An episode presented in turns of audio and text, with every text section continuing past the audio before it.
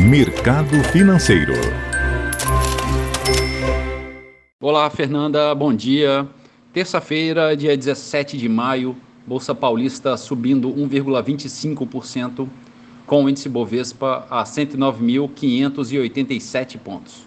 Mercado americano também avançando, índice Dow Jones alta de 1,12% e a bolsa eletrônica Nasdaq em alta de 1,91%. Na Europa, bolsa também no positivo, onde em Londres bolsa sobe 0,71%. Na França, bolsa operando no positivo em 1,12% e a bolsa da Alemanha em alta de 1,5%. Mercado de moedas em baixa, o euro a R$ 5,24, queda de 0,8%.